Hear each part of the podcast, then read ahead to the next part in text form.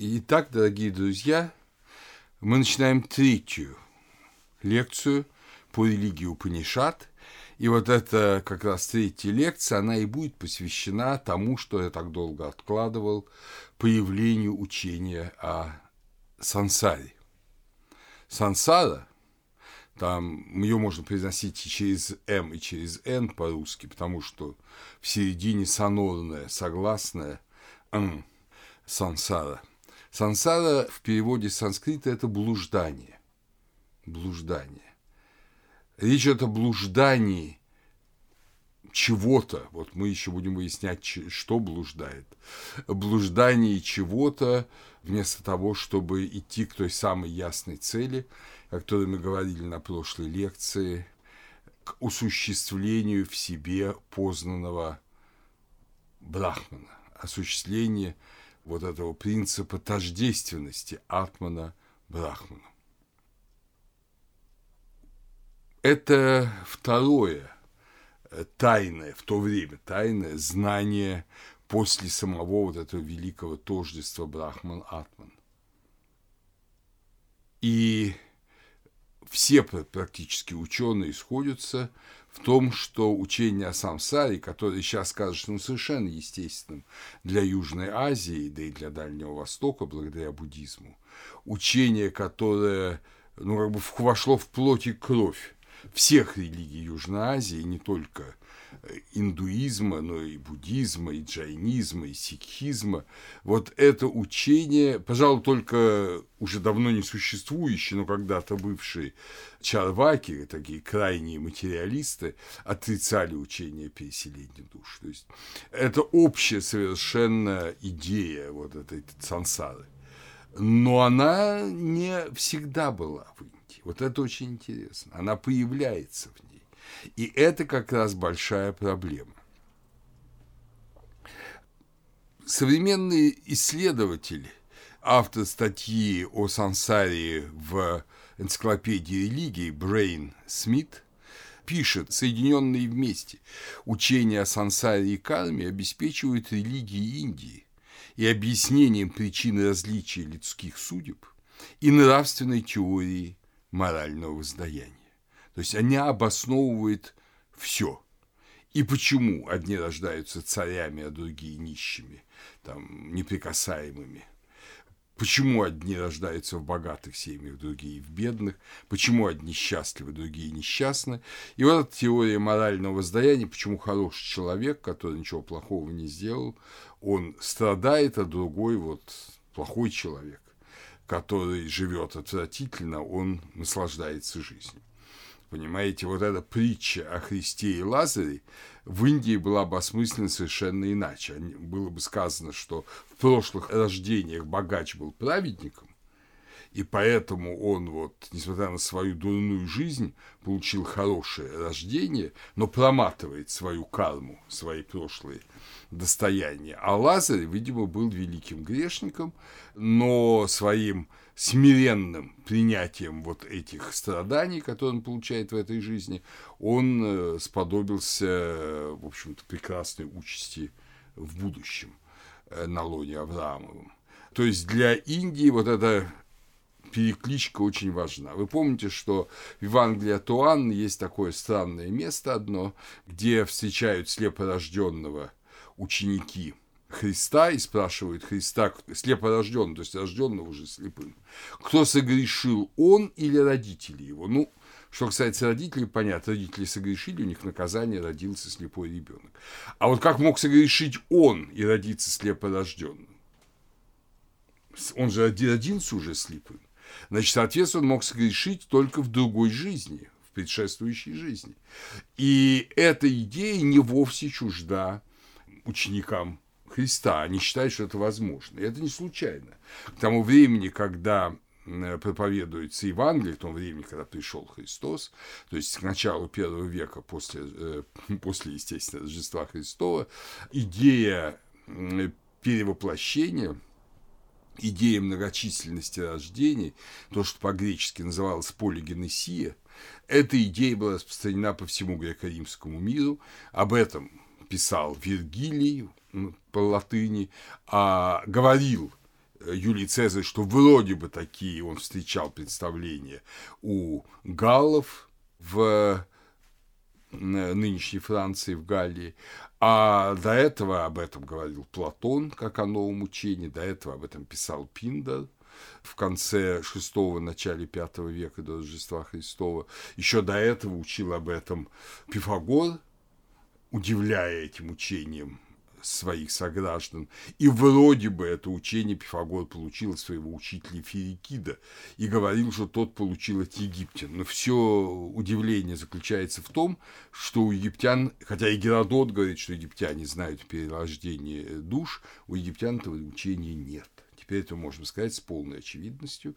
Зная египетскую религию сравнительно неплохо, мы нигде не находим идеи перевоплощения. Да, душа умершего человека по его желанию вроде бы может входить в различные существа, насекомые, животные, но она не, не перевоплощается, то есть у нее нет новых жизней. Жизнь-то одна и та же, посмертная вечная жизнь, но у благих праведных людей, а у них есть по своей воле возможность воплощения.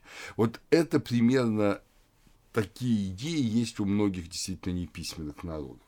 Но согласитесь, что вот эта идея соединения результатов твоей предшествующей жизни с жизнью последующей, то есть идея блуждания и идея воздаяния, кармы и сансары, этого нету в Египте, но это появляется у Платона, это появляется у, Пинда, у Пиндара, появляется у греков. Так что эта идея и тут новая и она новая в Индии. В Индии сансара противополагается мокше и нирване. Мокша – это спасение, освобождение, вернее, если точно переводить, освобождение вот от сансары. А нирвана – это угасание. Угасание вот этой суетной жизни, повторяющейся жизни. То есть э, идея, которая у нас в современной Европе и даже у Вергилия воспринимается как что-то очень положительное, помер, опять родился, как хорошо. В Индии воспринимается прям противоположным образом. Она воспринимается как что-то плохое. Цель всех индийских религий – избавление от сансары. Сансара понимается как пунармритью на санскрите, то есть э, вторая смерть, возвращающаяся смерть. Понятие пунар-аврити почти искусственное, то есть возвращающаяся жизнь, возвращающееся рождение, полигенесия, прямой перевод греческих слов. Оно, его практически нету в Индии, ну мы, слово встречается, но очень редко этот термин, потому что никого не привлекала новая жизнь здесь на земле, понимали, что она полна страданий, полногорести. Это совершенно противоположно нашему нынешнему представлению о гедонизме, о жизни как наслаждении. Поэтому люди всячески пытают, пытаются протянуть жизнь, пожить подольше, всеми правдами и неправдами. Э, ну, жизнь прекрасна, но люди редко признают, что жизнь тяжела. Жизнь трудна. И мысль о том, что эта жизнь трудная повторится снова – хотя и когда есть возможность блаженной и прекрасной жизни, я не говорю сейчас о буддизме, я говорю сейчас только об индуизме, буддизме там немножко все иначе, вот, это мысль для индийца тягостна, что опять повторять эту жизнь. Линкольн Брюс в своей книге «Myth, Cosmos and Society in the European Themes of Creation and Destruction» изданной в Гарварде в 1986 году, он э, пишет, карма, учение о перерождениях, который зависит от дел, совершенных в прошлых жизнях, это новый догмат в ранних Упанишадах, отсутствующий в более ранних источниках, но быстро ставший основным учением религии и философии Индии. С ним согласен такой знаток индийской религии и культуры, древней индийской жизни Артур Лелевеллен Бешем, которого я всегда рекомендую, его книгу «Чудо, которым была Индия», как первый подход к изучению традиционной индийской культуры. Это абсолютно шедевр, э, в англоязычном мире это бестселлер. И э, Бешем, который считается вообще учителем многих индийских историков, он умер в 86 году сам, это замечательный ученый, значительную часть жизни проживший в Индии. Вот в своей книге «The Origins and Development of Classical Hinduism», э, которая вышла уже после его смерти, он пишет, в ведической литературе до Упанишат нет определенных отсылок к учению о переселении душ. Люди ведической эпохи большей частью не имели веры в то, что душа переходит из тела в тело. Из этих текстов о переселении душ яствует, что учение появилось как новое и необычное. Вот это новое и необычное. Мы сейчас об этом будем говорить подробно. Уже упоминавшийся мною в прошлых лекциях Роберт Чарльз Зеннер – тоже интересный весьма ученый, он предполагает, что учение переселения душ арийские завоеватели Индии заимствовали у автохтонного населения. В своей книге «The Comparison of Religions» Бостон, 1962 год. И я должен сказать, что вот эта идея о том, что заимствовали у первобытных племен, она была распространена особенно ну, в начале 20 века этой идеи. В начале 20 века полагали, что это действительно общая идея у первобытных народов. Но это не так. Дело в том, что сейчас первобытные народы, или там народы дописьменные, как мы их назовем, среди них действительно распространены эти идеи, у многих народов, но не у всех. В Австралии, скажем, у аборигенов этого нет. Там просто возвращение к тотемным предкам. Вот ну, те, кто читали мою книгу ну, исторические, внеисторические религии, вы понимаете, о чем идет речь. А вот, скажем, у народов Азии, как южной народы Индонезии, даяки, скажем, Калимантана, так и северные народы Амура, Орочи, Ульчи, нанайцы. У них есть эти учения, но совершенно ясно видно, что и на севере, и на юге это заимствовано из буддизма и индуизма учения. Плохо переваренные, плохо понятые, часто абсолютно синкретические. А вот э, у древних народов, сохранивших письменность, Месопотамия, Египет, э, самые древние письменные народы, да, у которых достаточно письменных текстов, в отличие от шанского Китая, чтобы судить о их религиозных представлениях вот в таких тонких вопросах. Там нет учения переселения души. Вообще нет. Ни в Месопотамии, ни в Египте. И у Гомера его этого учения нет. Оно появляется, как я уже сказал, с Пифагором, это 6 век до Рождества Христова в греко-римском мире. Я думаю, что представление о том, что у каких-то доисторических народов были такие представления, оно, по крайней мере, очень смелое. Разумеется, вы понимаете, это тонкое представление, и его нельзя, дорогие друзья, без наличия письменных текстов твердо и определенно констатировать у народов вымерших. Археология не дает возможности его воспроизвести, это учение. Но ничего даже близко намекающего на него нету у доисторических народов. Никакой, никакая археология не предполагает вот это перерождение. Я, по крайней мере, не знаю таких примеров ни в живописи палеолита, ни в захоронениях и живописи неолита. Ничего подобного не знаю. Поэтому у меня есть очень такая серьезное подозрение, что эти идеи вот именно в смысле соединения сансары и кармы, перерождения как воздаяние, эти идеи чисто индийского происхождения. И они появились в, в общем более-менее понятное время. И надо сказать, что э, мир Челиада очень ясно об этом пишет, сансара появляется из брахманического ритуала. Поскольку каждое ритуальное действие имеет результат, то общая сумма результатов конечна. Поскольку имеет результат каждое священное действие, то также и проступок, и профанное действие также имеет результат. Поскольку душа не исчезает бесследно, то, исчерпав себя своими деяниями, карман, она вновь воплощается. То есть мир Челяда говорит о том, что это из самого брахманического ритуала, из идеи жертвы. И, соответственно, идея жертвы переносится на идею, на идею любого человеческого поступка.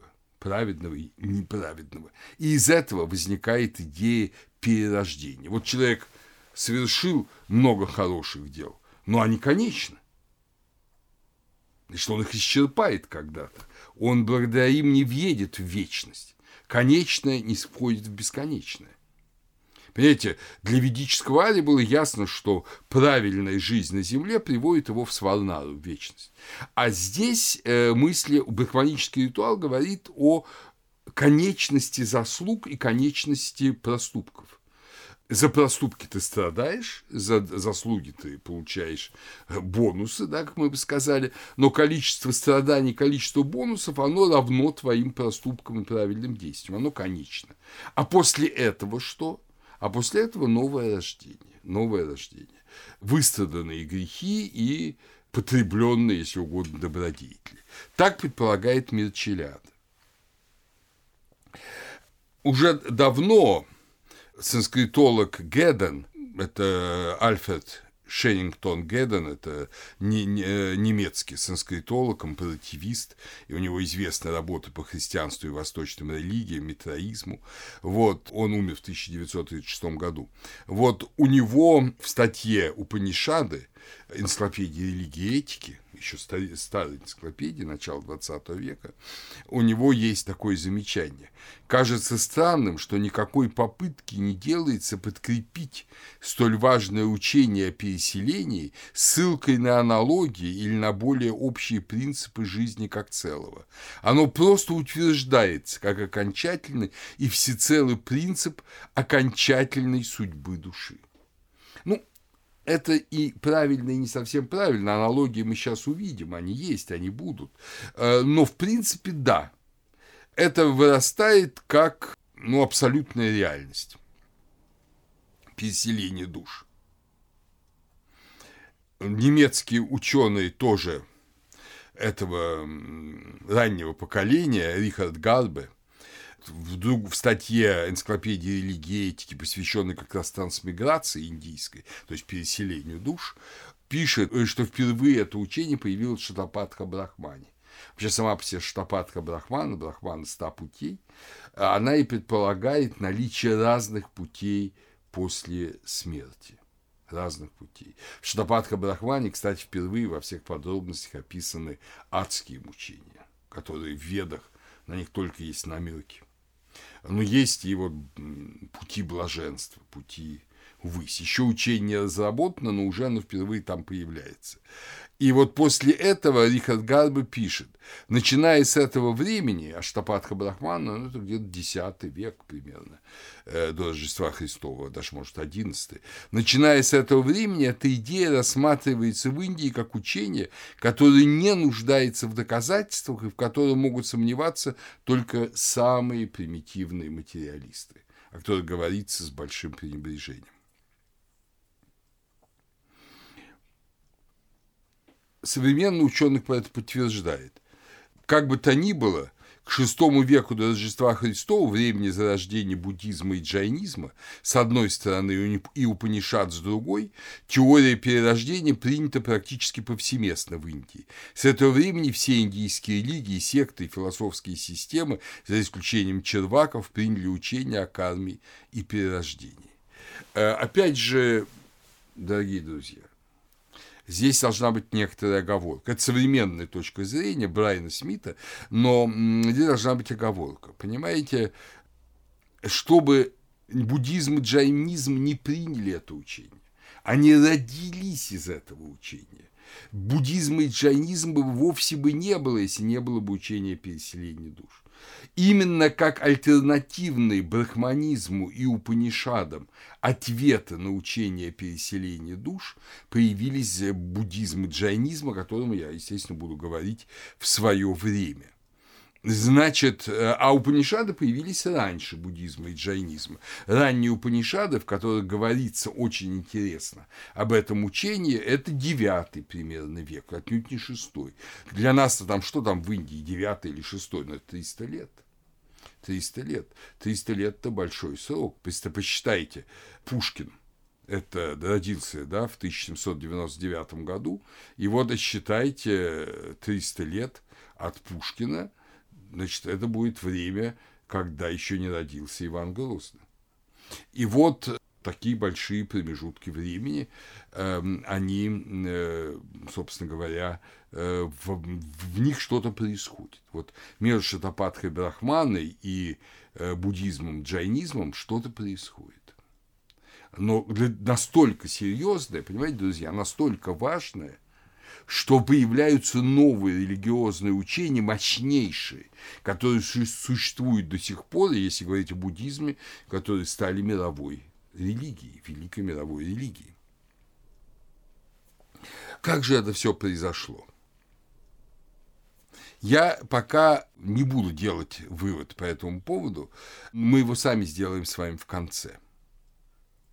В заключении, в приведении мнений скажу то, о чем сказала наша русский ученый Виктория Георгиевна Лысенко – тоже в энциклопедии, но в энциклопедии индийской философии недавно написала, это очень крупный очень ученый. Э, важно понимать, что для индийцев сансара была не столько предметом веры, сколько установленным эмпирическим фактом, принимаемым как данное положение вещей.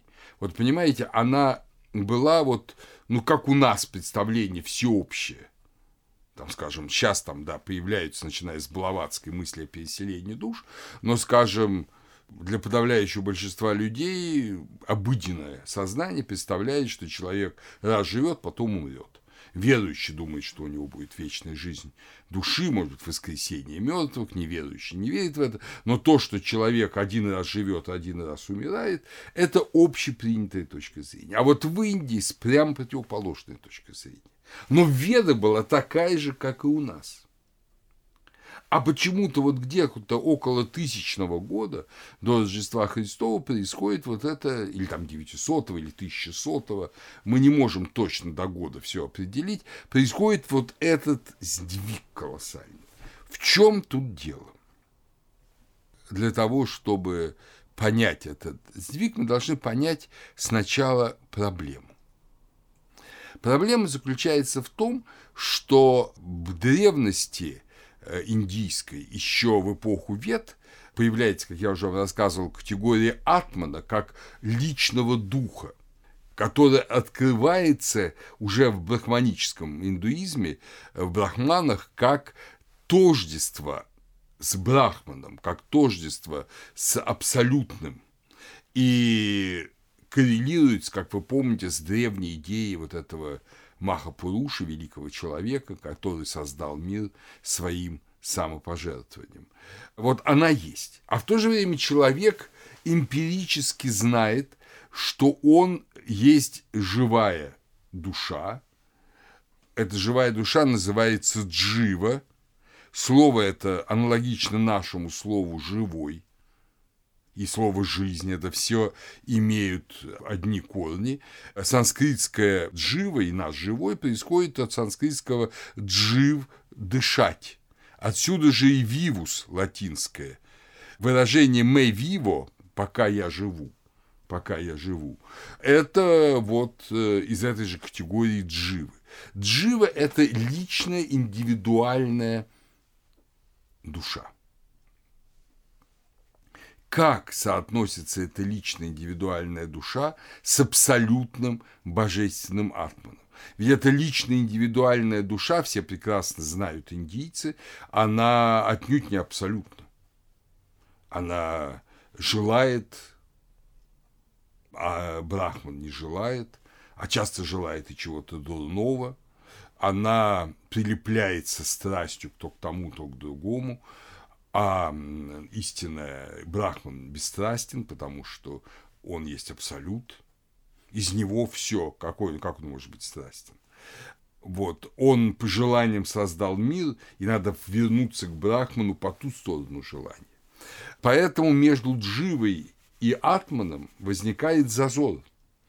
И видимо, думающие люди, большинство-то жило обычной жизнью, приносило жертвоприношения, думало этими жертвоприношениями достичь сварнары, но мудрые люди начинают думать о том, как соотносятся джива и атман. Что я?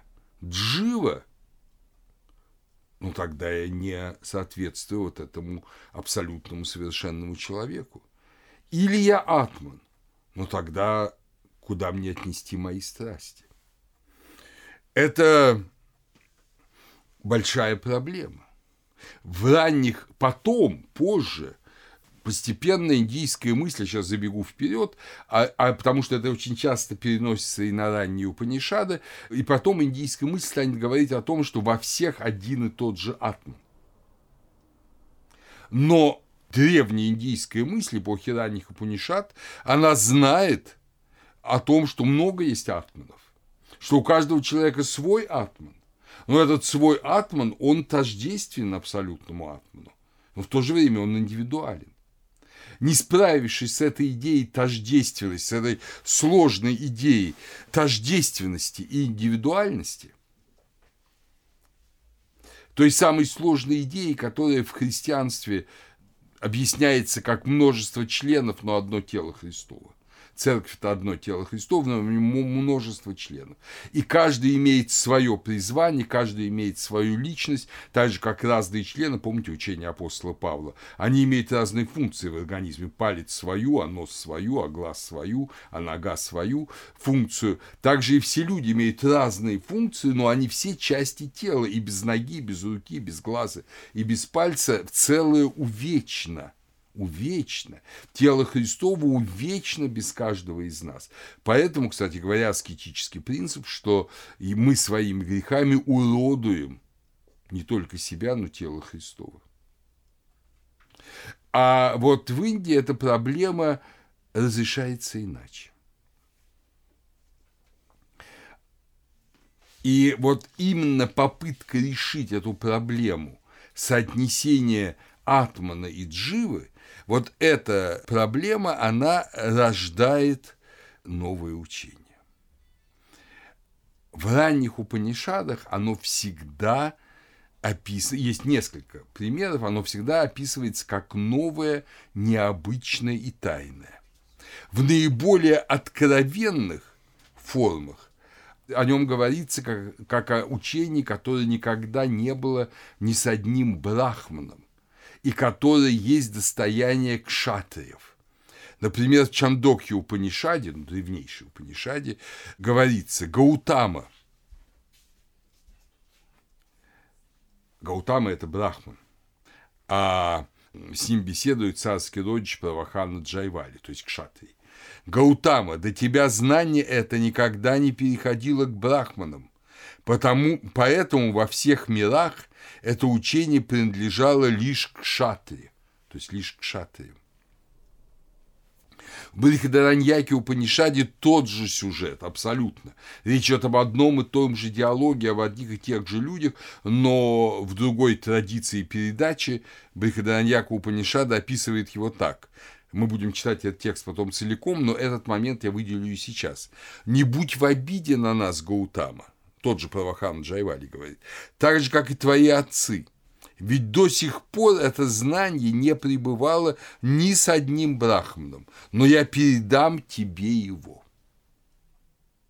Понимаете, когда мы говорим о традиционном знании, да и индийцы тоже, они всегда настаивают на том, что веды, скажем, веда – это шрути, это вечное знание, которое всегда было, потом было услышано тем или иным риши и стало транслироваться в мире. Здесь же говорится о знании, которое никогда не было ни с одним брахманом, ни с одним священником, ни с одним из представителей варны учителей и священников. Почему-то всегда было с кшатриями, да и то понятно, что оно было недавно. Если оно было бы давно, о нем, безусловно, бы знали. То есть это какое-то новое учение, родившееся недавно. Недавно до этого диалога Правахана Джайвали и Гаутама. За несколько поколений, может быть, за одно поколение. Это новое учение. Его не боятся подчеркивать, что это новое. Нигде не говорит, что это древнее учение, которое мы передавали там царь царю, но никогда не открывали священникам. Ничего подобного нет нигде. И на этой идее тайного учения кшатриев была сделана большая спекуляция, немало книг и не, было написано, и немало диссертаций было защищено, где говорилось о внутренней борьбе кшатриев и брахманов в Индии. Но на самом деле из этих текстов никакой, никакой борьбе не говорится, не следует. А говорится только об одном, что это знание открыто в среде царей, в среде кшатриев. Однако же есть другие тексты, где говорится о том, что все-таки открывают брахманы это учение к шатриям. То есть есть и то, и то. В той же Брихадараньяке Упанишаде, где говорится, что это знание не пребывало ни с одним брахманом, э, в другом разделе, в третьем разделе, второй главе третьего раздела рассказывается о том, как э, царь, видимо, судя по имени, по крайней мере, явно кшатри Шараткарва Артабхага, беседует с уже известным нам Яджнавалки. Вот Яджнавалки, как вы помните, расстался со своей женой Майтреей, научил ее как достичь бессмертия, помните, мы на прошлой лекции об этом говорили, и уже, видимо, после, да, но ей, он ей ничего не говорит о сансаре, ничего. А уже после этого, видимо, э, находясь в лесу, он сам ли познал, божественная сущность ему открыла, другие подвижники объяснили, но он познал эту тайну. И вот эту тайну замечательную – он э, и рассказывает Артабхаке, Джараткар в Артабхаке. Вот посмотрим, как он ее рассказывает.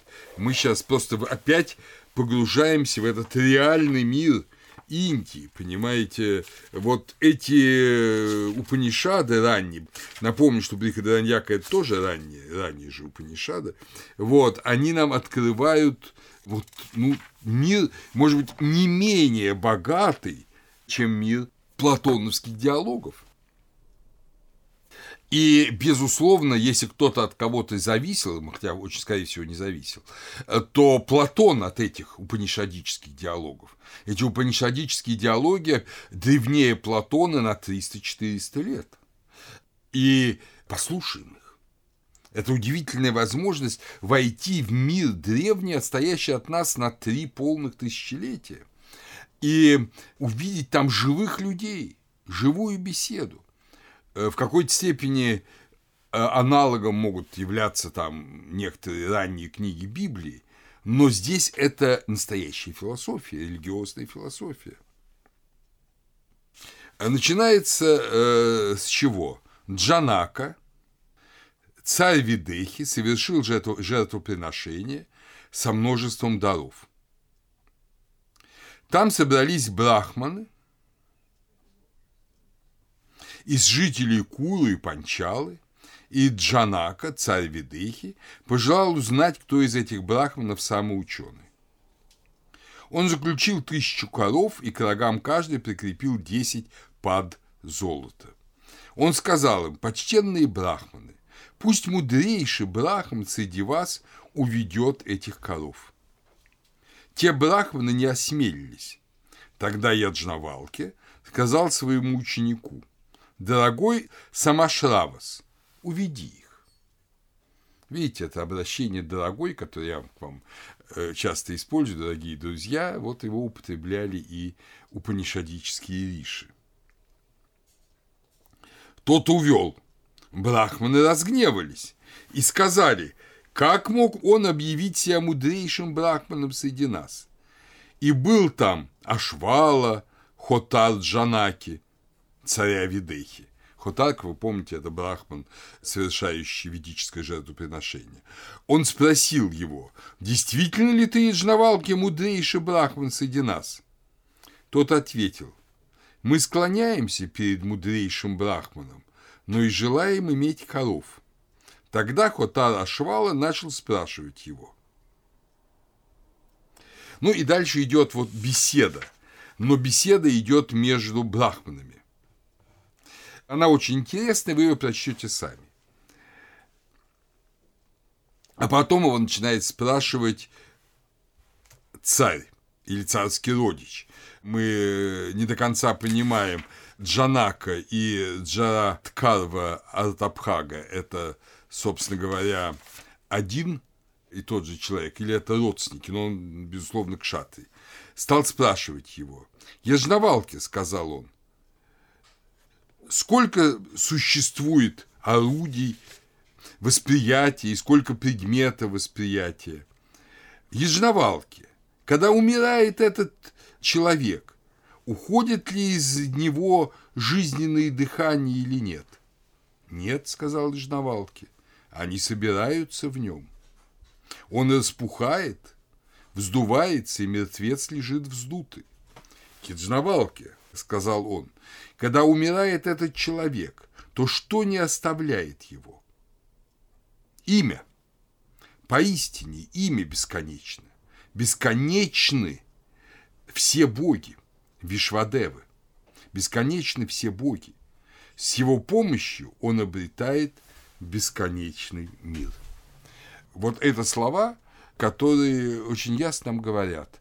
Имя соединяет человека, делает человека или фиксирует человека как божественное существо, как одного из богов. Отсюда Вишвадева. И он, конечно же, не умирает.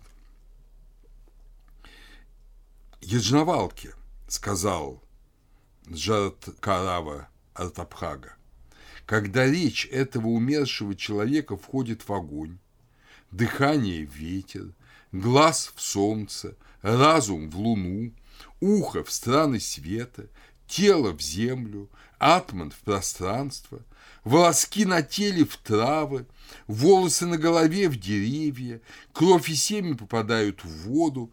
Где находится тогда этот человек? Из Навалки сказал, Артапхага, дорогой, возьми мою руку. Мы одни узнаем это. Не надо нам говорить об этом на людях. И отойдя, они повели беседу. И когда они говорили, то говорили о деянии, когда вы восхваляли, то восхваляли деяние. Поистине человек становится добрым от доброго деяния, дурным от дурного, и тогда Джара Карва Артапхага умолк. То есть вы видите, дорогие друзья, что эта великая тайна кажется банальностью. Ну, так всегда и бывает. Не думайте, когда вам начинают рассказывать что-то таинственное, совершенно непонятное, значит, сам рассказывающий этого не понимает. На самом деле истинные глубинные тайны очень просты. Но чтобы их понять во всей глубине, как простые притчи Христа. Но чтобы их понять во всей глубине, надо очень приложить много стараний и работы ума. Что говорит Едждавалки? Он говорит, что человек становится добрым от доброго деяния, дурным от дурного. Ну, кажется, понятно. Однако речь идет о том, что он становится таковым в новом рождении. Ведь речь идет об умершем. Ведь он же спрашивает его, Артабхага, что остается человеком после смерти? Имя. На санскрите нама, name, да? Имя. И это имя, если оно доброе, то о человек в новом рождении становится добрым. Если это имя злое, то есть оно сопряжено со, со, с памятью злого, становится злым. То есть, вот карма, сансара здесь ясно возникают. Они здесь есть. Освобождение мокша или угасание нирвана явленного существования для индийца главная задача теперь религии, пишет Зенер. Вопрос существования природы Бога, если вообще обсуждается, то имеет второстепенное значение опять же, исключительная особенность, особенность индийской религии. В индийской религии в прямом смысле этого слова, э, начиная с эпохи э, Брахмана и Упанишат, теологии в прямом смысле этого слова науки о Боге? Нет. Потому что теология важна, когда человек соединяется с Богом. Тогда человеку надо знать, каков Бог, чтобы знать, каким надо быть, чтобы с ним соединиться. Но поскольку мы все предшествующие лекции с вами пытались увидеть, что в основании мира лежит в этот великий человек, и каждый должен осознать свое соответствие этому великому первому человеку, поэтому разговор о Боге, о богах мало значим. Самая главная задача – это освобождение от сансары и восстановление тождественности с первым человеком, с Брахманом, с Махапурушей, или угасание нирвана, угасание, опять же, этой жизни здесь. А что потом, это уже другой разговор, в разных религиях Индии он понимается по-разному. В той же Брихадараньяке Упанишаде – в четвертом разделе, опять же, у нас появляются замечательные наши с вами знакомые герои. Это Яджнавалки и царь Видехи Джанака. Опять же, очень интересная беседа. Яджнавалки пришел к Джанаке, царю Видехи. Опять вот те же герои, те же ситуации, один мир, и это мир не сказки. Это до такой же степени сказка, до какой степени сказка Платон, Сократ, Парменид, да, и все герои сократических диалогов. Это не сказка. Это жизнь той Индии. Итак, Ежнавалка пришел к Джанахе, царю Видехи. Он думал, я не буду разговаривать. То есть он будет совершать жертвоприношение как брахман, но беседовать с этим въедливым дотошным царем, который вот уже многое для себя понял э, в этих проблемах Атмана, Дживы, Брахмана, он не будет с ним беседовать. Почему не будет? Да потому что это знание, которое для него самого сокровенное, новое, недавно появившееся. И дальше идет рассказ – между тем, однажды, когда Джанака, царь Видехи и Яджнавалки разговаривали во время огнехота, во время священного действия, Яджнавалки предложил ему избрать дар. Это обычное такое правило. Здесь не царь Видехи предлагает дар, а, видимо, Яджнавалка, получив какие-то дары царские, он предлагает ему избрать дар. И тут Яджнавалка и попался тот избрал право задать вопрос, какой пожелает, и он дал ему разрешение. И вот теперь царь первый стал спрашивать его, как мы бы сказали, потирая руки. Вы понимаете, опять же диалог. Вот такой же диалог, как учитель и ученика, жены с мужем, царя и великого мудреца. Яджнавалки, какой свет имеет человек? Свет солнца, о царь. Ну, дальше перечисляются свет луны, когда солнце зашло, свет э, светильника, а свет огня, когда зашла луна, потом свет речи, ну, спросить, да, как пройти в темноте. И, наконец, когда солнце зашло, Яджнавалки, зашла луна, погас огонь, и замолкла речь. А замолкла речь, человек умер, наверное. Какой свет имеет человек? Атман служит ему светом. При свете Атмана он сидит, ходит взад и вперед, совершает деяние, возвращается назад. Кто этот Атман? Вот он вопрос. Человек, состоящий из познания, находящийся среди чувств, свет внутри сердца – Оставаясь одним и тем же, он блуждает по обоим мирам, словно думая, словно двигаясь. Ведь, находясь во сне, он выходит за пределы этого мира и образов смерти. Поистине этот человек, рождаясь и входя в тело, соединяется со злом. Уходя и умирая, он оставляет зло позади. Поистине, у этого человека, то есть Ахмана, есть два состояния. В этом и в другом мире, и промежуточное третье состояние сна. Дальше довольно подробно говорится об этом, я, вы все прочтете, но смысл вот именно в этом заключается. И продолжая, Яджнавалки объясняет царю, когда кто-либо из людей здоров, богат, господствует над другими, в избытке вкушает все людские наслаждения, то это высшее блаженство людей. Стократное блаженство людей – это однократное блаженство предков, приобретших мир. Стократное блаженство предков, приобретших мир, это однократное блаженство гандхаров. Как всегда в Индии разбирается масса состояний. И, наконец, последнее.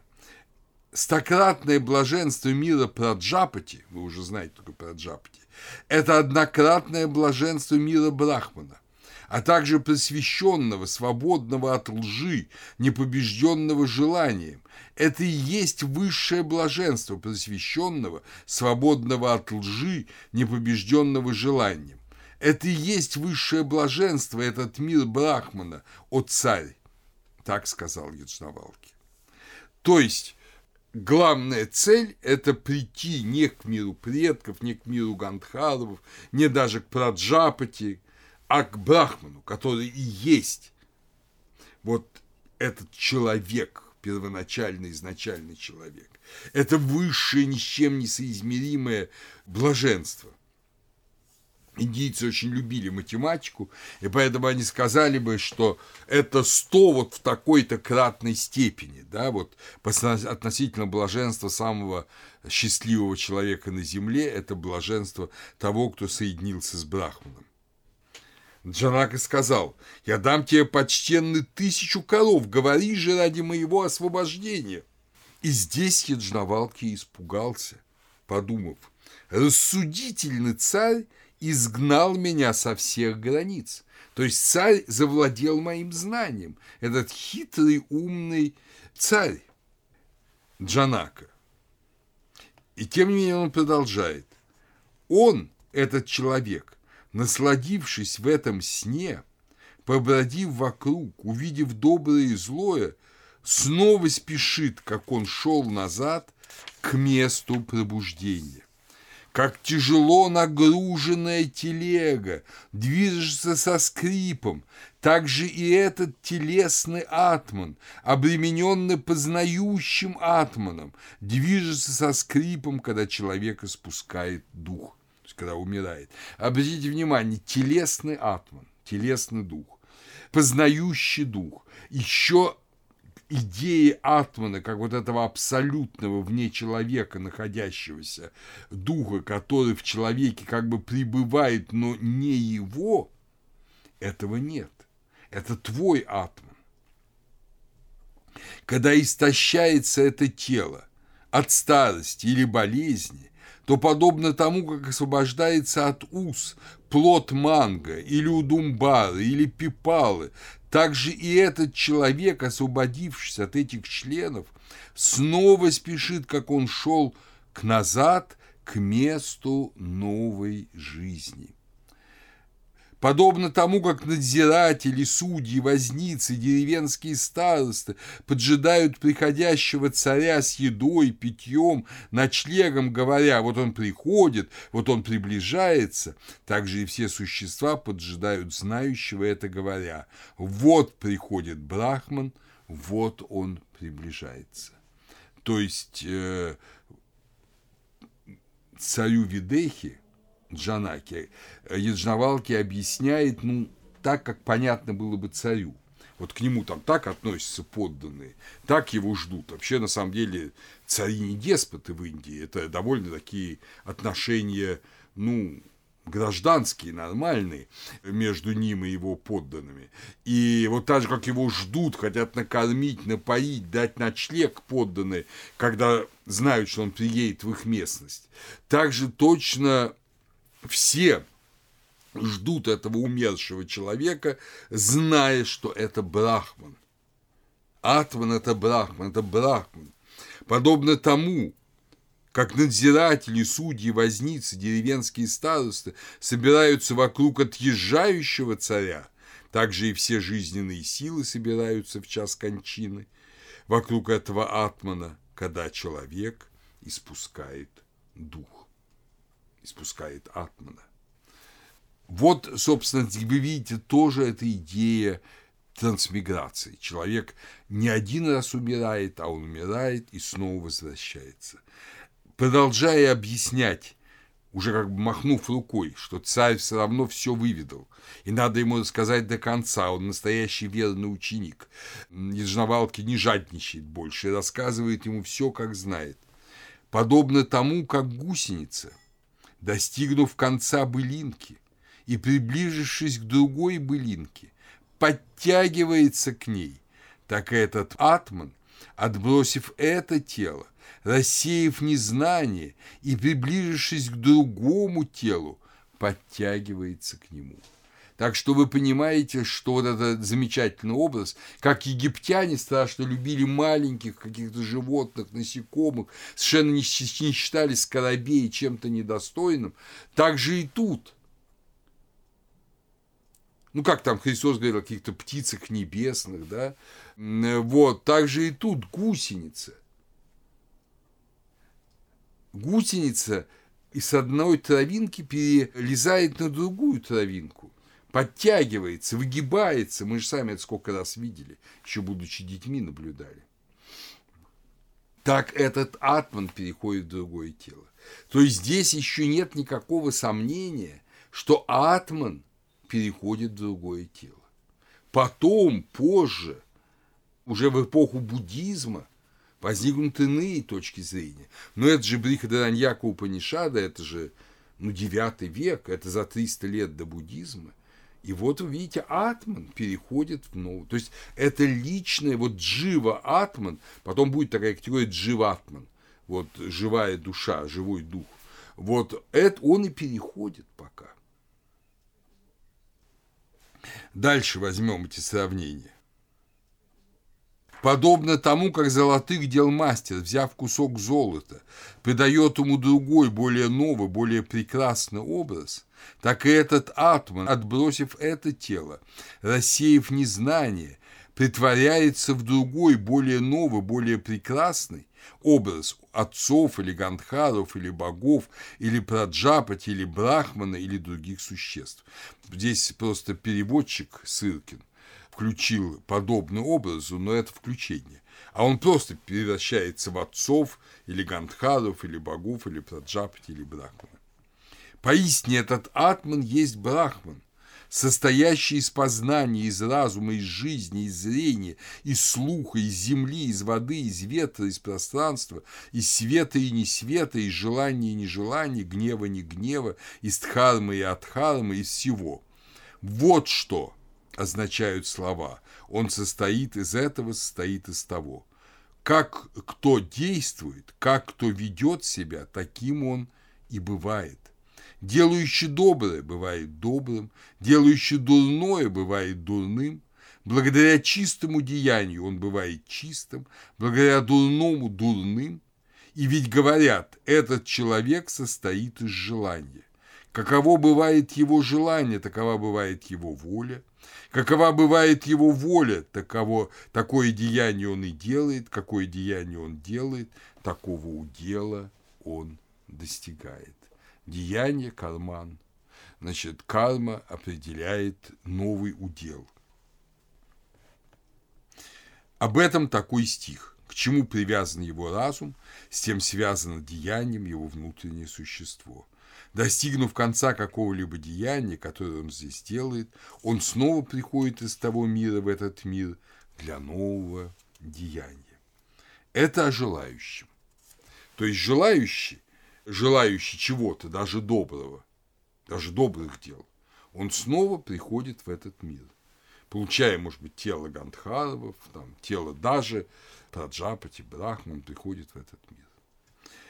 Это о желающем. Теперь о нежелающем. То есть, понимаете, идея, вот кто говорил мир Челяда, что он совершает множество благих деяний, я уже не говорю про злые деяния, множество благих деяний, благие деяния приводят его снова в этот мир в благом рождении, но, естественно, они исчерпываются со временем. как и все деяния. Это о желающем. Теперь о нежелающем.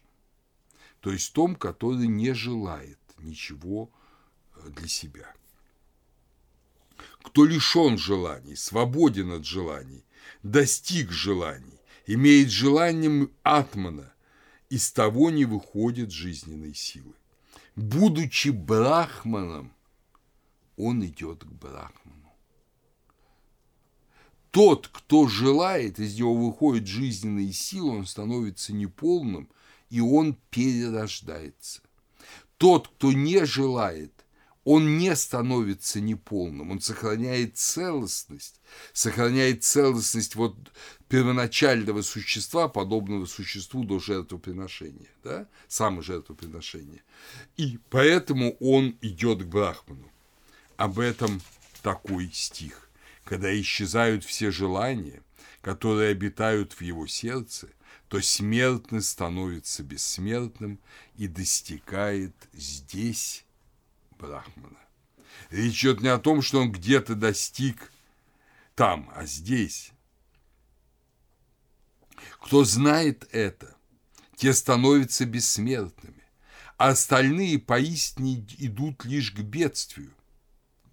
Если человек прямо глядит на него, как на Атмана, как на Бога, владыку бывшего и будущего, то он больше не страшится.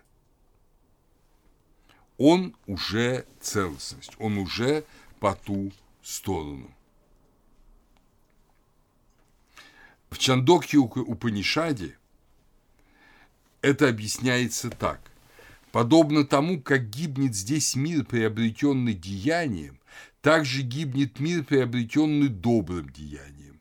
И те, которые уходят отсюда, не познав Атмана и этих истинных желаний, не способны действовать, как желают во всех мирах.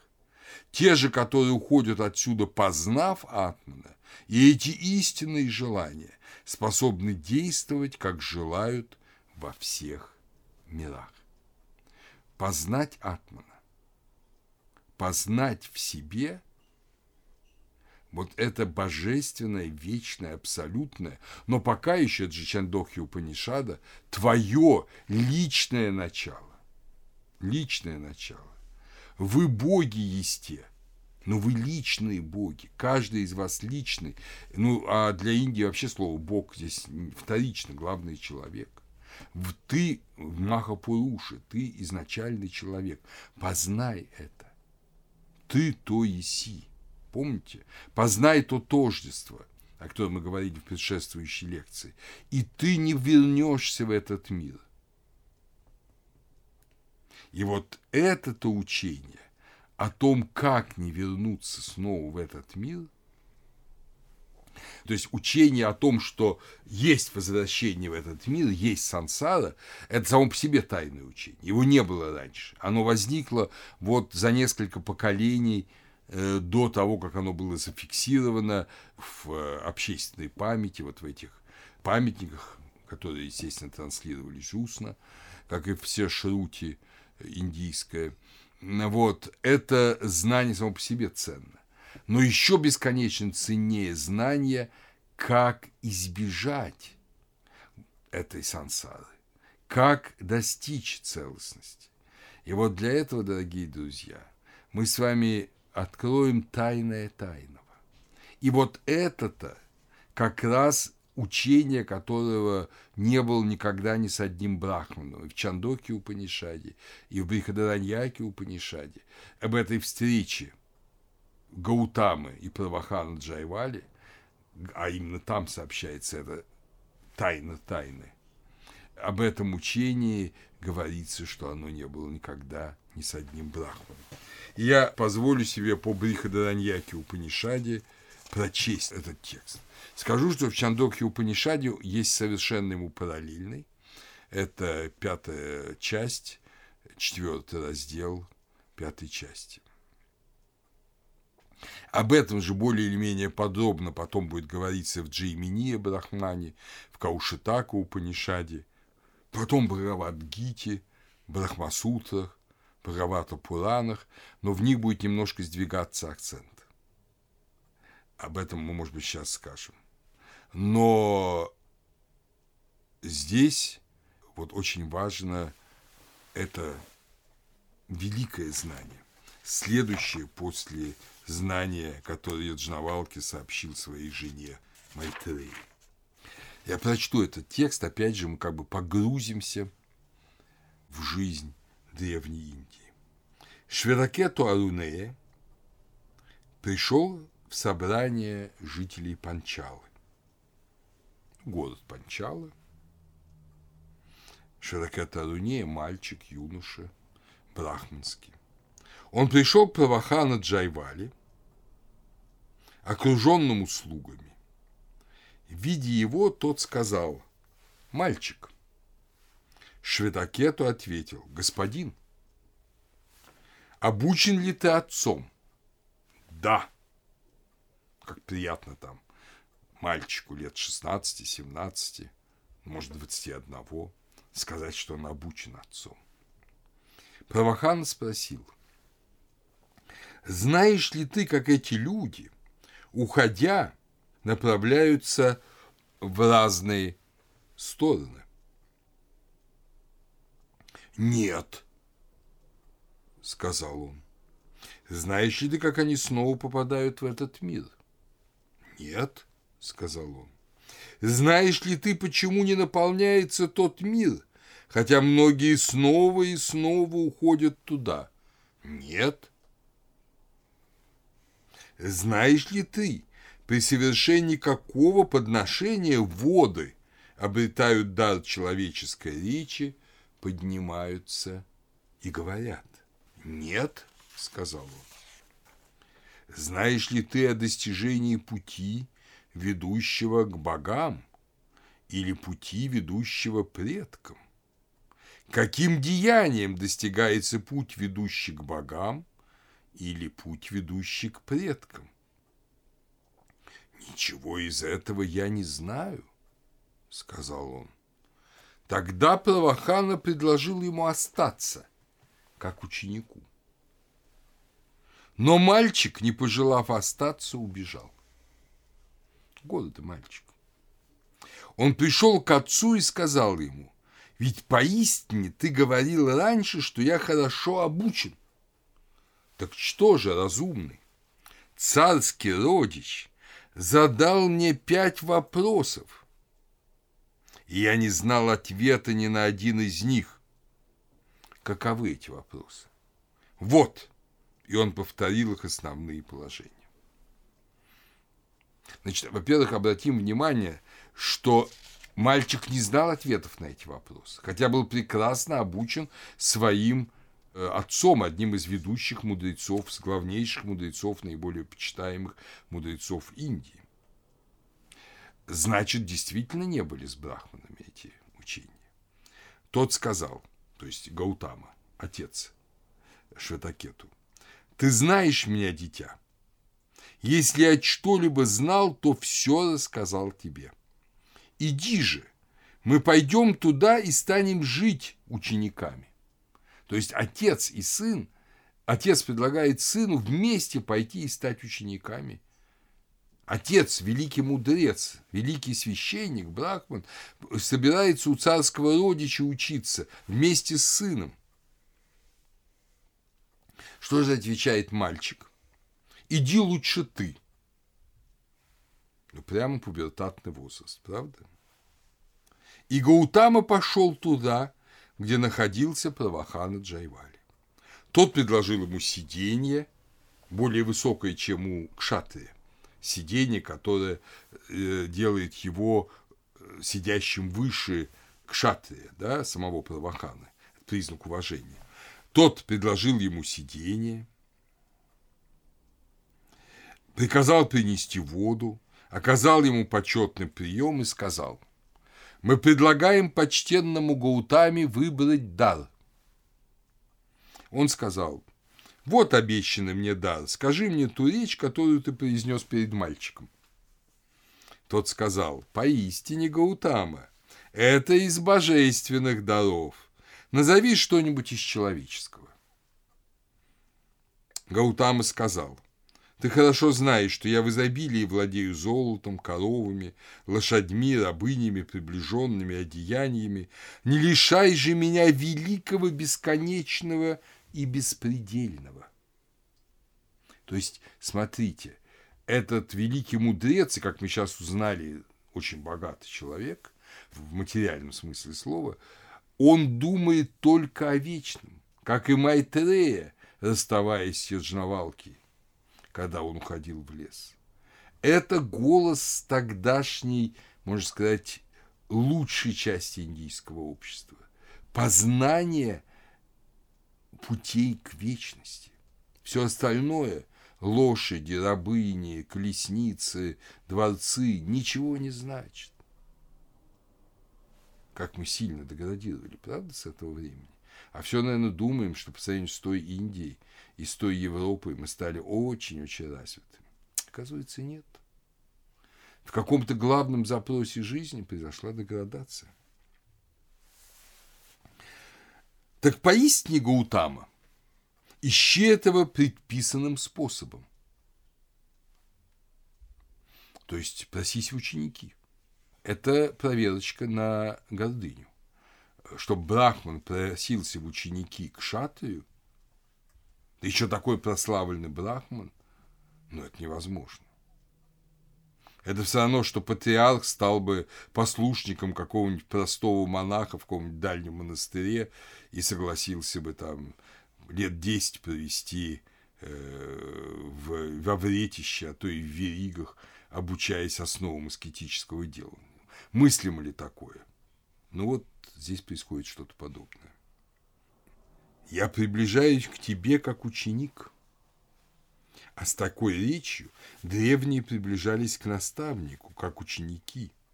И так он остался у Праваханы, сказав, что приближается к нему как ученик.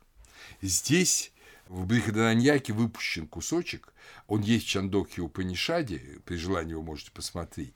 Там говорится, что Гаутама провел как ученик, по всем правилам, у Правахана Джайвали 14 лет. Носил дрова, черпал воду и учился. Здесь этого ничего нет. Здесь как будто бы диалог продолжается сразу – Бавахан Джайвали сказал, «Не будь в обиде на нас, Гаутама, так же, как и твои отцы, ведь до сих пор это знание не пребывало ни с одним брахманом, но я передам тебе его, ибо кто может отказать, когда ты так говоришь?» То есть, когда ты великий, великий брахман, прочь ученики. И теперь начинается вот это тайн тайны, дорогие друзья. Опять же, я вам говорю, что это не какой-то накрученный гностический текст, в котором искусственная мудрость. Все предельно просто, но это великая тайна для индийцев. И теперь она, естественно, известна, Упанишады записаны, переведены, но тем не менее. Это самое сокровенное знание упанишадическое. Из него все остальное проистекает. Поистине, тот мир – Гаутама – это жертвенный огонь. То есть тот мир – это да, сварнара, это вот абсолютное бытие. Солнце – его топливо, лучи – дым, день – пламя, страны света – угли, промежуточные стороны света – искры. На этом огне боги совершают подношение веры. Шратки. Из этого подношения возникает царь Сома. Вы помните, кто такой Сома?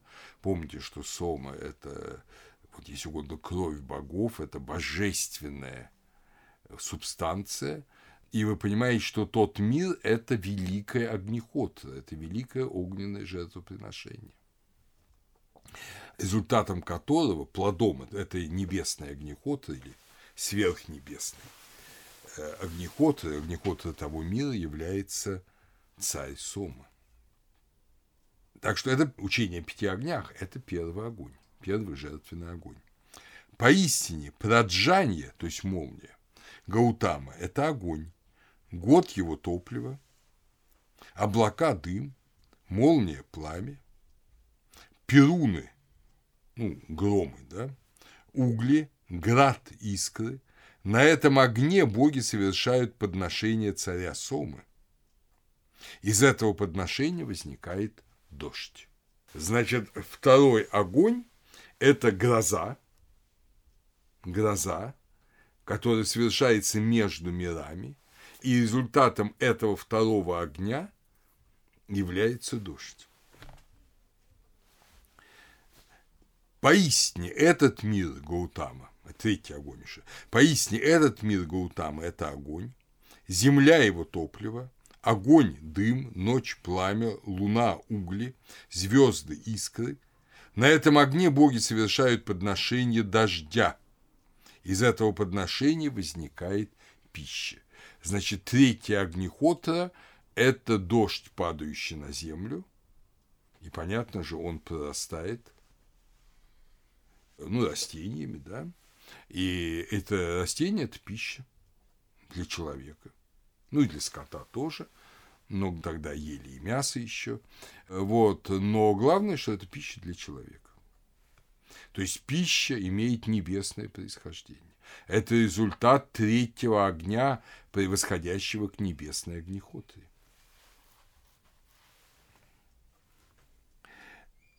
Теперь четвертый огонь. Поистине, человек Гаутама – это огонь.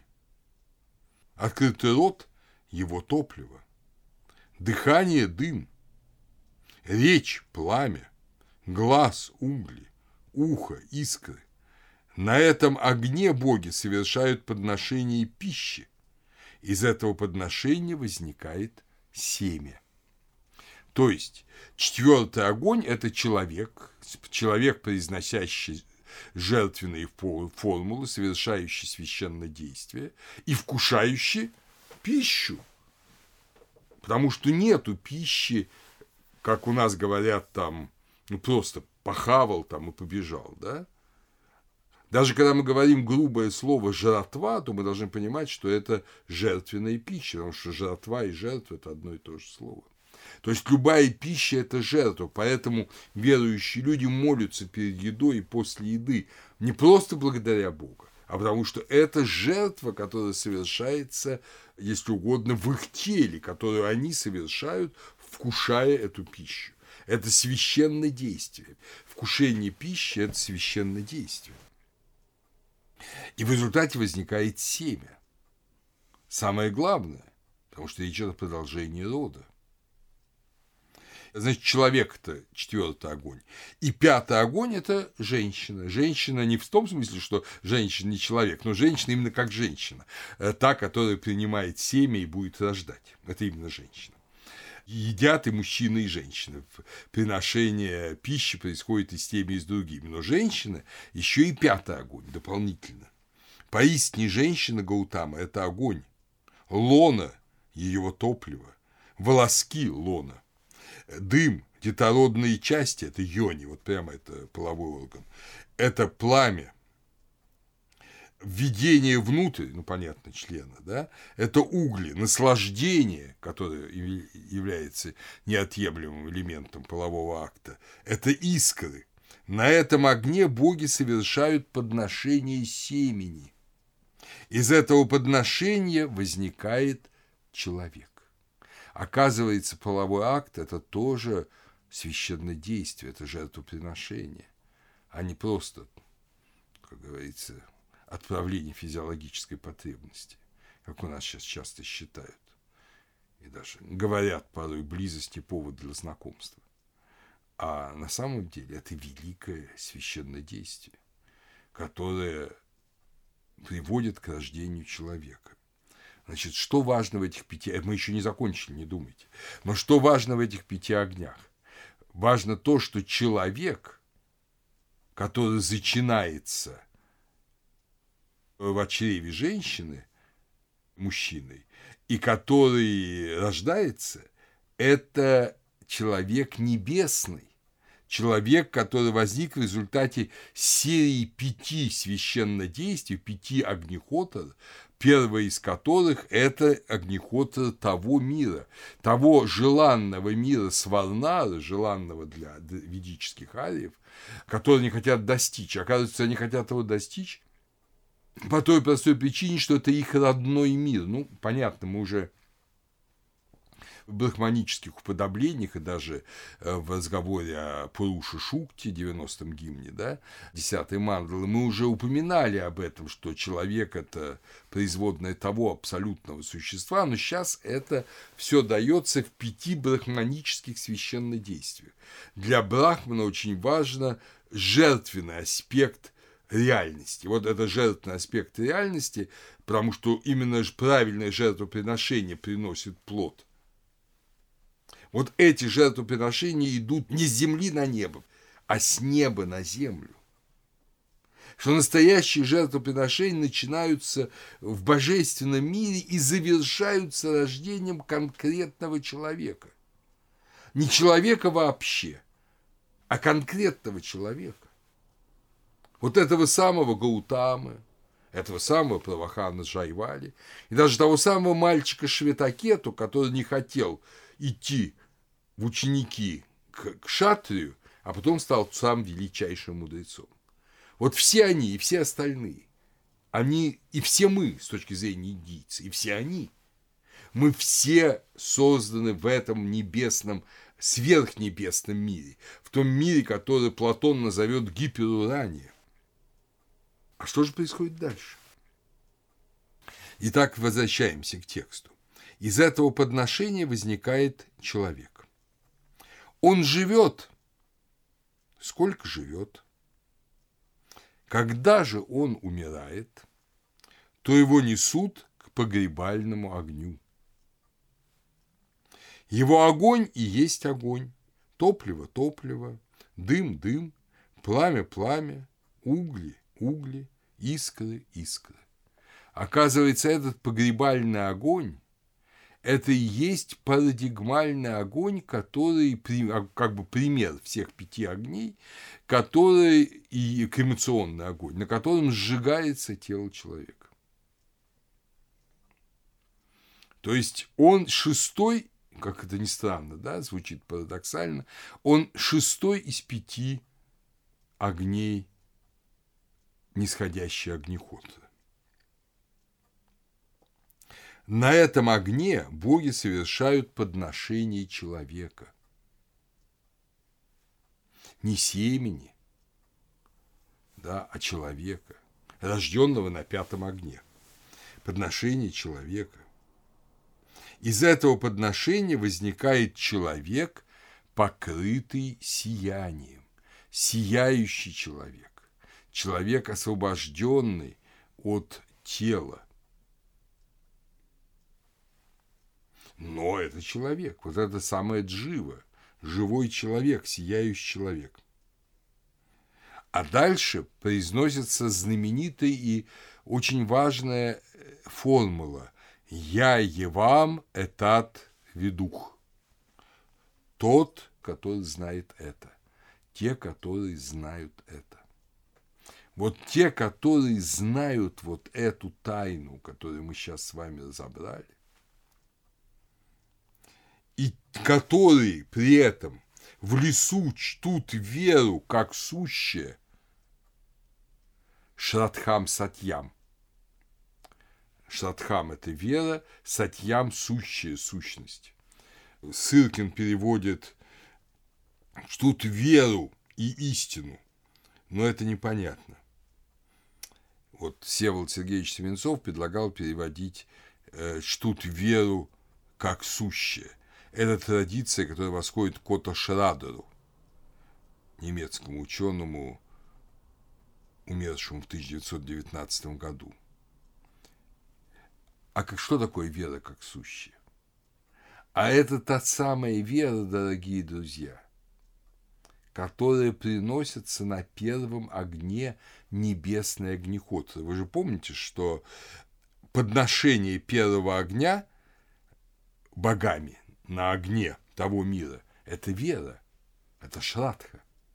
Так вот эта вера, это вера и здесь на земле. И те, кто чтут веру как сущность, то есть веру как вот это сущностное знание, те, кто так знают, те, кто чтут веру как сущностное знание того, что они имеют небесное происхождение и путем ряда пяти нисходящих жертвоприношений оказались на земле, вот я оказался, вы оказались, вот царь Правахан Джайвали оказался.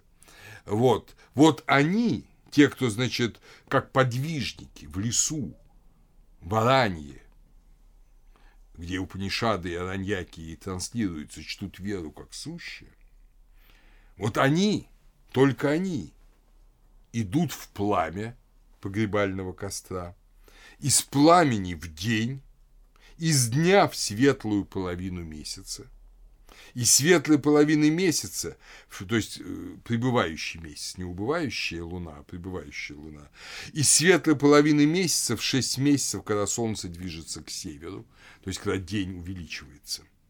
Из этих месяцев в мир богов, из мира богов в солнце, из солнца в молнию, то есть вы понимаете, они идут обратным путем этих пяти жертвоприношений. И придя к молнии,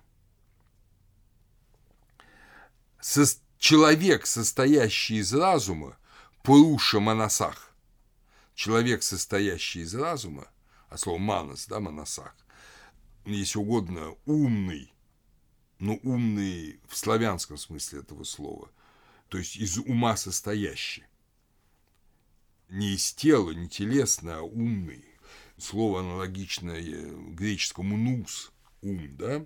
Бог – это нус, ум. Придя к молнии, состоящий из разума человек ведет их в миры Брахмана. Что это за человек, стоящий из разума? Откуда он взялся?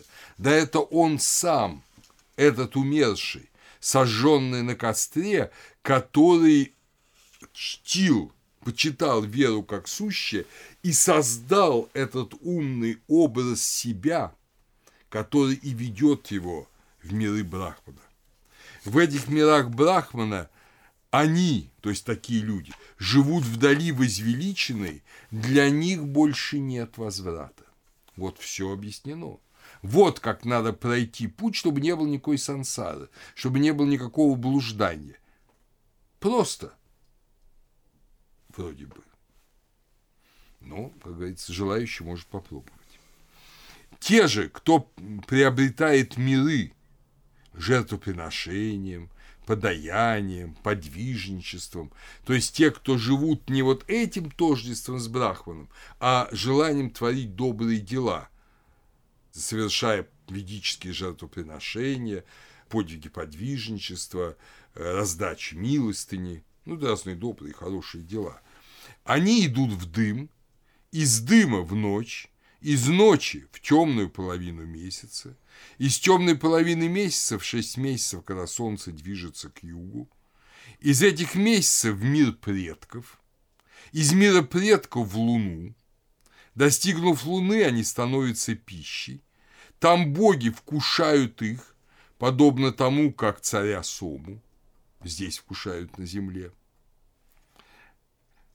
Возрастай, уменьшайся – то есть, когда уже идет процесс рождения и умирания, когда процесс цикличности опять, когда это проходит у них, то эти люди попадают сюда в пространство, из пространства в ветер, из ветра в дождь, из дождя в землю. Достигнув земли, они становятся пищей, снова совершают подношение их на огне человека, и затем они рождаются на огне женщины. Так совершают они круговорот, снова поднимаясь в миры. То есть вот это сансара. Первый путь будет назван Деваяна, путь богов, Дева. Второй – Питрияна, путь предков. Элементы этого уже есть в ведах. Иди по путям, исхоженным богами, по которым идут в мир неба, принесшие жертву, говорится в Адхарве Этот путь исхоженный богами, но это не путь, вот этот путь Брахмана. Потом очень быстро это понятие Деваяны как наилучшего пути исчезнет, он забудется. Но вот пока эти два пути, они очень ясны. Путь Деваяна ведет в Брахмалоку, в мир Брахмана, в Брахмалоку. Но этими двумя путями все, дорогие друзья, не исчерпывается. А как же бывает с теми, кто не знают этих двух путей, не живут в соответствии с этими двумя путями, или плюют на них и живут нечестивой жизнью, а вовсе не жизнью подвижнической и такой не приносят жертвоприношений, не раздают подаяний, а просто вот так вот живут как бы для себя, пытаясь урвать кусок побольше. Вы знаете, что таких людей много. Я боюсь, даже с некоторыми из них вы знакомы. Так вот, для них существует третий путь, мои дорогие. Те же, которые не знают этих двух путей, становятся насекомыми, птицами и кусающимися тварями. Это особенно печально для индийского сознания. Почему? Потому что насекомое, кусающаяся тварь, даже птица – это существо, которое не способно к свободному волевому совершенствованию. Значит, они вот в этом уже биомассе будут крутиться постоянно. Они свой шанс человека не использовали. Даже тот низший уровень, чтобы пойти путем предков и снова родиться человеком, и снова попробовать исполнить шансы войти в Брахмалоку. Они не использовали ни этот, ни другой путь, они просто жили, как жили, не тужили. Э, вот, э, оттягивались по полной в этой жизни. И они вот все, они теряют этот шанс человеческий, ну, как объясняют комментаторы, навсегда. В Чандокхе Упанишаде в другом месте говорится, в пятом разделе Чандокхи Упанишада поясняется, тоже, я напоминаю, что это древнейшая Упанишада, те, кто отличается здесь благим поведением, быстро достигнут благого лона. Лона Брахмана или лона Кшатрия или лона Вайшьи. Те же, кто здесь ведут себя дурно, быстро достигнут дурного лона, лона собаки или лона свиньи или лона чандала. Чандал – это неприкасаемый. Вот таково это величайшее знание. Просто, просто. Но пойди-ка попробуй воспроизвести.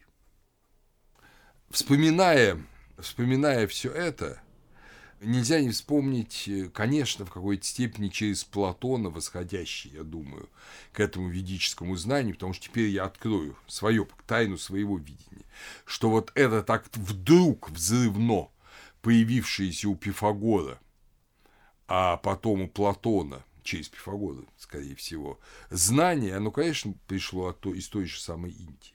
Это было великое открытие, которое все объясняло но которое при этом было, я бы сказал, богословским конструктом или философским конструктом. Но оно настолько было удобно, настолько было просто, что оно овладело ну, значительной частью человечества. И э, Платин в Энеадах своих уже пишет о том, что для мудрого цель – это аплосис, упрощение, экстаз как упрощение. Вот обычный человек соединен со всем миром, а мудрец только в состоянии ощущения своего тождества с единым, говорит Платин в Энеадах, он достигает вот этой простоты, оплос, простой, безыскусственный, прямой, открытый. Он как простой соответствует единому, соответствует вот этой первоначалу и тогда соединяется с ним.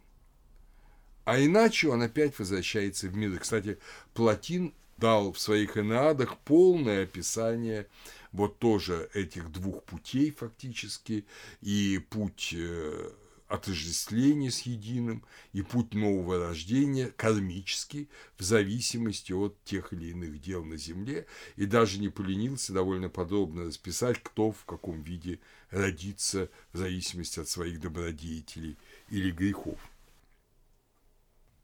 А в Индии это тоже появляется, как я уже говорил, Шадападха Брахмане, значит, 21 круг ада, и в Иша Упанишаде говорится в третьем стихе, эти ассурические миры, именуемые лишенными солнца, покрыты непроницаемым мраком, в них после смерти отправляются те, кто убил в себе Атман, кто убил в себе вот этот божественный дух.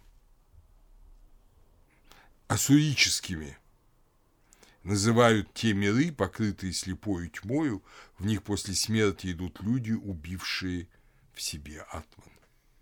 Иногда предполагают, что ассурические – это ассурические, то есть бессолнечные миры, не от слова асура – могучий, а от слова не имеющий солнца. Действительно, там они только произношением отличаются, эти два слова.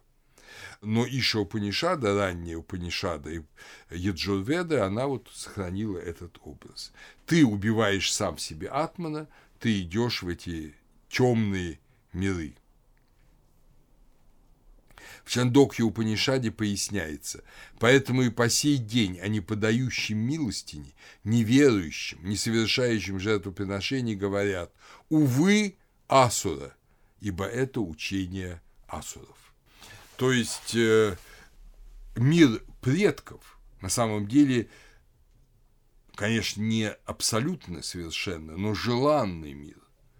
Из него есть возврат, есть возможность через новое рождение попасть в мир богов. Как бы это такое вот среднее состояние. А мир злодеев, мир богохульников, мир эгоистов, скажем так, это мир без солнца, Асурья, мир асуров, демонов, и из него уже нет возврата. Может быть, в заключение имеет смысл сказать, что вот в представлениях ранних Упанишат само по себе рождение – благо, смерть – зло, круговорот рождения, возникающий из учения о двух путях, и распространивший путь предков на все существование, поменял акценты. Теперь постепенно рождение будет становиться злом, абсолютное угасание – благом. Об этом пишет Всеволод Сергеевич Семенцов. В Упанишадах еще старое представление. Вообще в советское время все умное относили в приложение, потому что как бы основной текст проверяли цензоры, а всякие там кусочки, написанные вот мелким шрифтом, уже цензоры не в состоянии были проверять, и был шанс там сказать что-то важное.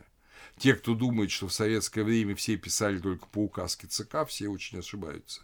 Умные люди пытались объяснить, научить все равно других людей но всеми способами, в том числе и способом перемечания, написанных мелким шрифтом. В этом э, преуспевали и сами авторы, и умные редакторы, которые были заодно с авторами, также и редактор Севы Семенцова, вот, он также помогал ему в этом редактировании. Вот, это Лев Рожанский, Лева Рожанский, замечательный тоже человек, который со мной работал когда-то. Вот он и порекомендовал ему так сделать, чтобы самые главные э, свои выводы сохранить, чтобы цензор просто не прочел по лени. И сохранил. И вот меняется все, и э, Сева пишет так. Таким образом, жертвоприношение начинает свой путь в этом мире, поднимается к небу. А в этом мире это означает, что вера, вера же в этом мире. Те, кто чтут веру как сущие, они, собственно, начинают этот путь, они дают эту субстанцию жертвы на небо. И возвращается на землю в виде дождя, затем попадает в мужчину, женщину и рождается в виде ребенка. Этот круговорот не имеет ничего общего с позднейшим круговоротом рождений, возникшим на основе учения о двух путях и являющимся распространением пути предков на все формы существования. Здесь мы еще находимся на уровне ведийских представлений о мире, где рождение ребенка – несомненное благо, а смерть – зло, тогда как впоследствии оценки будут перевернуты. Жизнь и рождение – несомненное зло, но смерть только необычная эмпирическая, которая означает новое рождение, перспективу бесконечных и бессмысленных рождений, абсолютное космическое полное угасание – благо. Вот это он фиксирует. Уже в законах Ману возникает эта новая система, что все начинается с земли. Жертва, надлежащая брошенная в огонь, достигает солнца, от солнца происходит дождь, затем от дождя пищи живым существам, это закон Имана. То есть начинается именно с жертвы на земле, принесенной в огонь. Не с неба, а с земли. А первоначальное великое открытие, что на земле вера – и вера, которая и хранится на земле, которая хранится в лесу подвижниками, их вера вот в это единство человека, в единство Пуруши, эта вера, великая вера в то, что ты божественен, эта вера приносится в том небе в жертву, и из нее рождается снова человек, который предназначен для божественного. Попыткой соединить это тайное знание с рациональностью позднее, например, как в Апостамба Дхарма Сутре говорится, приводит к появлению идеи бессмертия выше пупа и бессмертия ниже пупа. Когда рождается сын, разрушается возможность духовного бессмертия, возникают узы сансары. Сын будет творить шрадху, то есть жертву, по умершим родителям. И так достигается бессмертие ниже пупа. Ты рождаешь потомство, и в этом твое бессмертие, о смертный, говорится в Апостамбе Дхарма Сутре. Понятно, это позднее уже представление. А первоначально рождение в новом теле, это довольно сложно объясняет Сева Семенцов, рождение в новом теле – это, ну, как бы лишь опосредованный результат жертвоприношения. Вот послушайте, как он это говорит.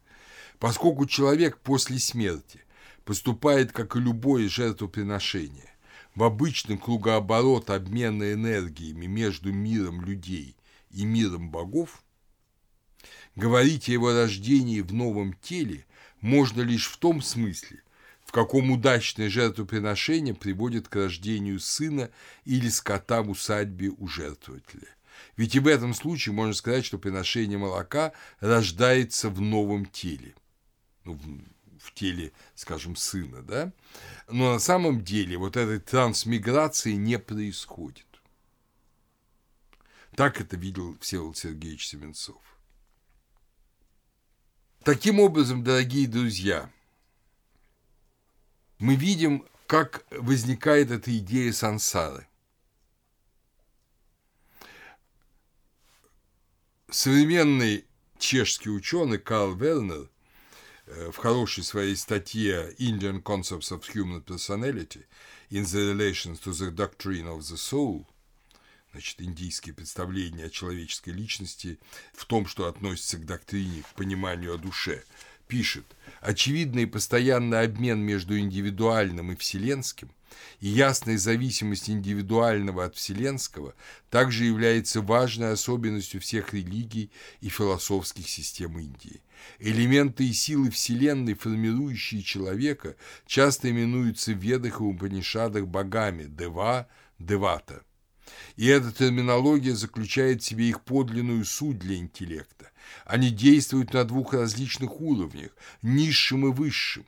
И есть сила за ними, не появляющаяся на сцене, таинственная и запредельная, которая считается первоначалом всего происходящего.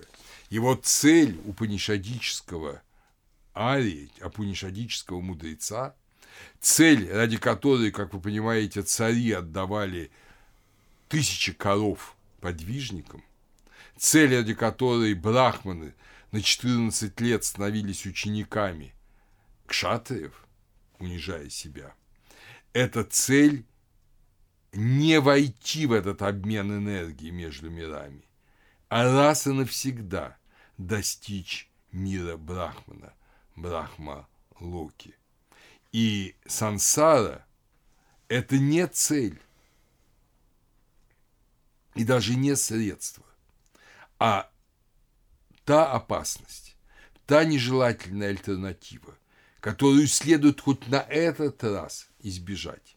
Да, думая, познавши то, о чем мы с вами говорили на лекции, да, думает какой-нибудь царь Ведехи, я родился царем, или там принцем, я стал царем, у меня все есть, колесницы, рабыни, дворцы, но что это такое? Я ж помру через некоторое время. И кем я смогу родиться вновь? А вдруг я вообще снова буду рожден только кусачим насекомым или какой-нибудь гнусной птицей?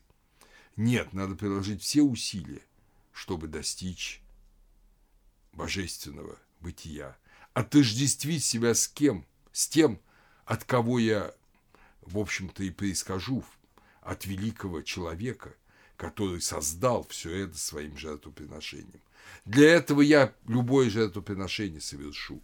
И коровами, и собственным подвижничеством и отсечением собственной гордыни. Я готов на все. Вот в этом пафос учения сансары. Тогда, в Упанишадах. Потом постепенно оно стало действительно мирообразующим учением Индии. Тогда оно еще им не было. Это было новое открытие. Как достичь божественного, избежав вот этой новой, открытой, страшной возможности блуждания по мирам. Как избежать блуждания по мирам? Вот в этом и есть упанишадическое учение о сансаре.